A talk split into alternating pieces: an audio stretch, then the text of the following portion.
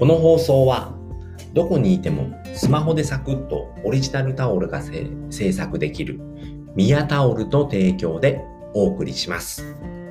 このラジオでは自力で稼ぐゼロからジオと題し自力で稼ぐための考え方やノウハウやってよかったこと使ってよかったツールを名古屋からお伝えしております。はい、おはようございます。7月の18日日曜日でございます。えー、天気は晴れですね。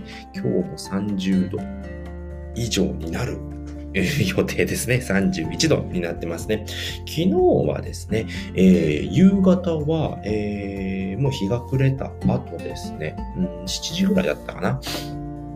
あの、昨日はイオンに行っておりまして、で、帰りですね、もう結構ね、涼しかったんですよね。日が暮れたらもう涼しくなっていまして、でね、昨日ちょっと発見があったんですけれども、えっと、すごい余談なんですけれどもね、えー、っと、イオンでもうね、ずっとね、ずっと前に、えー、僕はリーフを乗っているので、充電を、普通充電をしたらお金を取られたんですね。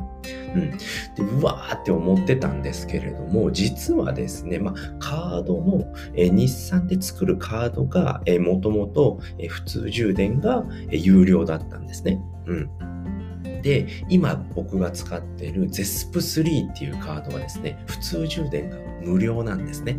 で、それに準ずるっていう、えー、イオンもそういう風になってるんですけれども、イオンのね、あの充電器ってね、めちゃめちゃ人気ないんですよね。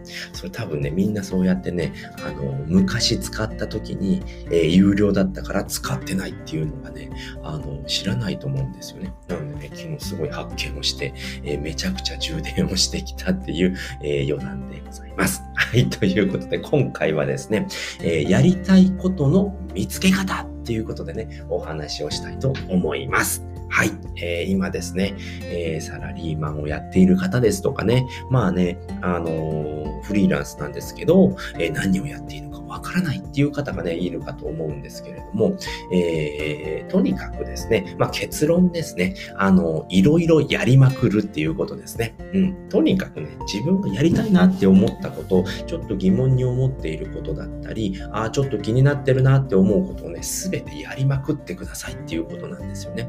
そうしないとね、やりたいことって見つからないんですよね。で、えー、と、やりたいことっていうのはね、いきなりは見つからないんですよね。これ好きだからやってみたいなっていうのがね、あの、やってみるとね、意外とね、あの、続かなかったりだとかね。うん。なのでね、とりあえずね、まずはやってみる。ことに、やってみないことには何もわからないんですよね。やってみてわかるっていうことがすごくあるんですよね。えー、例えばですね、なんだろうな、えー、僕の場合で言うと、まあ、プログラミングっていうのはね、ちょっとね、あの、会社の方で、えー、ネット、ホームページを作ったんですよね。HTML と CSS で。HTML と CSS で、えー、自分の会社のホームページを作ったことがあるんですね。あ、これ結構面白いなと思って、じゃあちょっとね、あの、プログラミングの勉強をしようと思って勉強したんですよね。で、よし、じゃあ、仕事を取ろうっていうことで、あの、クラウドソーシングの方でね、えー、応募しましたと。えー全く取れませんっていうので僕は挫折したんですよね。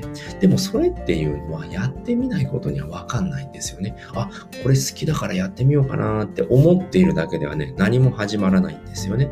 で、やってみて僕は分かったんですよね。得意だと思っていたんですけれども、やってみたら全然続かないんですよね。あ、なんか面白くないなって思ってきて、プログラミングはやめました。で、今はですね、えー、ライティングですよね。ライティングっていうのは、まあ、文章を書くことなんですけれども、えー、文章を書くことめちゃくちゃ苦手だったんですね、僕は。うん。だけど、えっ、ー、と、インフルエンサーの人とかね、まあ、成功している人とかの話を聞いていると、まあ、本を読んでくださいと、まずはね。本を読んで、それをアウトプットしましょう。アウトプットっていうのは、まあ、文章を書くだす。文章を書くだったり、まあ、テキストを書くだったりっていうことになってくるんですよね。そうするとね、文章を書く。まあ、ライティングですよね。ライティングっていうのはすごく武器になるんですよっていうことで、まあ、僕が苦手なんですけれども、それは絶対に必要な能力だなっていうふうに思ったんですよね。で、今ですね、ま、ライティングの案件にいろいろ応募しているんですよね。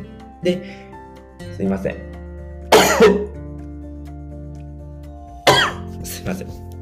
で、えー、ね、ライティングの案件を今やり出したんですけれども、まあ、初めのうちっていうのはね、まあ、ブログもやらずに、ノートも書かずに、ライティングの案件をとりあえず取りに行こうって思ってやってみたんですけれども、やっぱ何にも取れないんですよね。なぜかって言ったら、まあ、実績もないし、えポートフォリオもないしっていうことで、全然取れなかったんですよね。で、じゃあ、ブログを始めてみよう、ノートを始めてみようっていうことで、まあ、ノートは全然やってないんですけれども、ブログも最近書けてないんですけれども、まあ、ブログを書いたんですね。今60記事ぐらいあるんですけれども、それをやることによって応募したものが通るようになってきたんですよね。うん。苦手だっ苦手だと思っていたことも案外好きだったりもするんですよね。でもそれっていうのはまずやってみないことにはわからない。何もわからないんですよね。とにかく行動するっていうのが一番大事になってくるんですよね。で、失敗したら嫌だなとか、あの、完璧にやってからじゃないとやりたくないっていうふうに思う方、もうめちゃくちゃ多いと思います。僕もそうでした。だけど、失敗を悪だと思っていると何もできないし続かないんですよ。失敗なんてね、誰でもするんですよね。うん。今みんな成功している人っているじゃないですかね。うん。えー、例えばね、まあ、イチロー選手とかね。うん。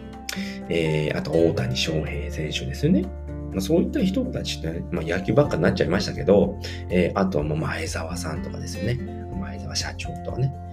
えー、まあそういう人たちってね、まあ孫正義もそうですよね。孫孫さん。孫さんもそうですよね。みんな成功してますけど、めちゃくちゃ失敗してるんですよね。うん。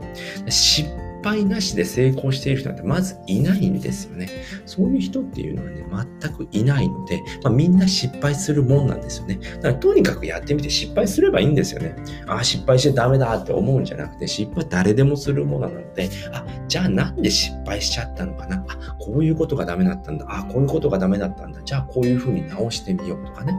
そういうふうに考えて、いろいろ分析をして改善していくと、失敗っていうのは成功の成長のもとになるわけなんですよね。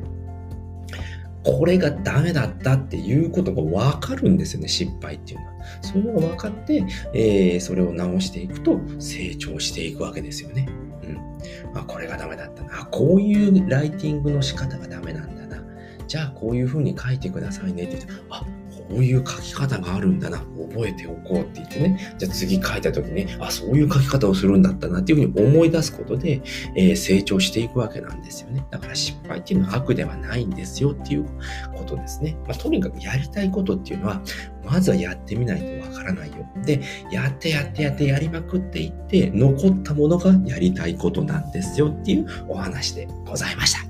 はい。ということで、今回はですね、やりたいことの見つけ方っていうことでね、えー、お話をさせていただきました。まあ、結論はですね、いろいろやりまくるっていうことですね。まあ、とにかくね、やりたいことっていうのはね、やってみないとわかりませんよっていうことですね。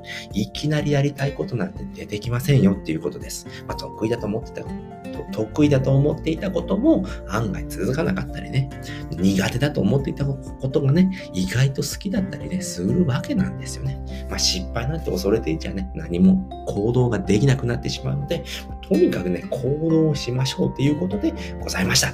はい、ということで今回はね、えーやりたいことの見つけ方っていうことでね、お話をさせていただきました。えー、今回聞いていただいてですね、よかったな、楽しかったな、また聞きたいなと思った方は、ぜひいいねやコメント、えーフォローしていただけるとめちゃくちゃ喜びますので、ぜひよろしくお願いいたします。はい、ということで今回のね、合わせて聞きたいなんですけれどもね、やりたいことの見つけ方っていうお話をさせていただいたので、やりたいことが見つかった。うーん、でもね、やる時間がないんですよっていう方にね、えー、おすすめの、えー、チャレンジする時間を作る3つの方法っていうことをね、お話ししております。なんか今日めちゃくちゃ書きますね。うん。そういうお話をしていますので、ね、やりたいことが見つかった。でもやる時間ないなと思ったらね、ま、こちらのお話を聞いていただいて、聞いていただければですね、やはり、え、チャレンジする時間を作る3つの方法ということでね、どういうことをすれば、ね、時間が作れるのかっていうことをね、お話ししておりますので、ぜひそちらも参考にしていただければと思います。はい、ということで今回はですね、この辺りで終わりたいと思います。最後まで聞いていただいてありがとうございました。バイバーイ。